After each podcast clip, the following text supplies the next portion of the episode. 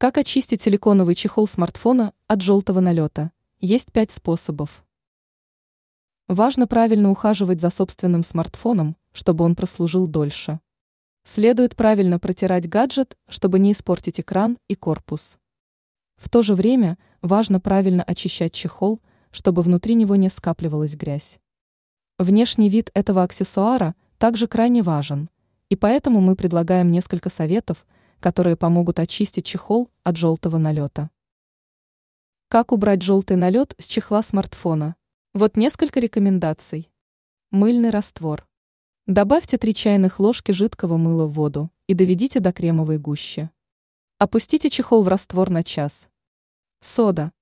Сделайте из воды и соды кашицу и нанесите на чехол, подождите немного и уберите грязь. Лимонная кислота.